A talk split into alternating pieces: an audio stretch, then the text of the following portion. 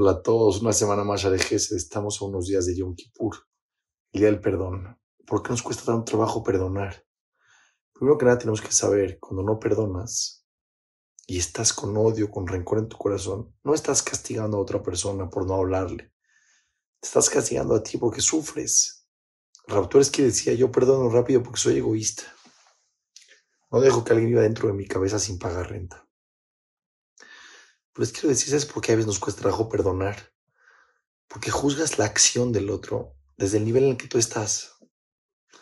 Una persona muy generosa que está acostumbrada a dar mucha a ayudar, de repente ve que le pide un favor a alguien y no se lo hace. No lo puede entender. ¿Cómo puede ser que le pide un favor? ¿Cómo puede ser que no me lo hizo? Yo, yo, yo claro que se lo haría. Pero ¿qué crees? Tu nivel espiritual, tu nivel de bondad, tu nivel de generosidad no es el mismo nivel que él.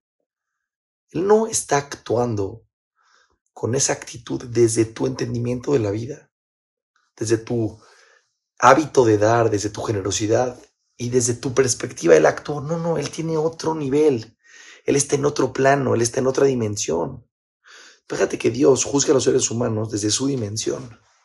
Podría ver el mundo y decir, ¿cómo? Les soy todo. Y así se portan. Soy tan bondadoso, tan bueno, mantengo al mundo. No, si Dios juzgará desde su dimensión, Nadie tiene derecho a existir. Qué difícil es entender que el otro actúa desde otro lugar emocional. No estoy justificando a nadie, pero no actúa desde tu lugar, desde tu entendimiento. Tú le pides a Dios que te perdone. ¿Por qué? Porque tienes una explicación. No lo hice con mala intención, soy lo que sea. El otro ser humano que actúa así tiene una explicación, válida o no, pero no es la tuya. Segundo, se da acá rompe cualquier decreto.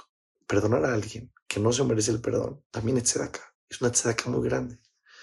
Y si entras en esa tzedakah de perdonar a alguien que no se lo merece, por tzedakah, por bondad, primero que nada tú vas a ganar. Sin duda el otro va a ganar. Pero el que más va a ganar va a ser tú en el juicio de Kippur.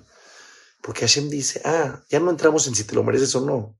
Aunque tu amigo no se merece tu perdón, o tu esposa, o tu hijo, o tu papá, lo estás perdonando. Entonces ya no estamos entrando en un tema si te mereces o no, aunque no se lo merece, lo perdonaste.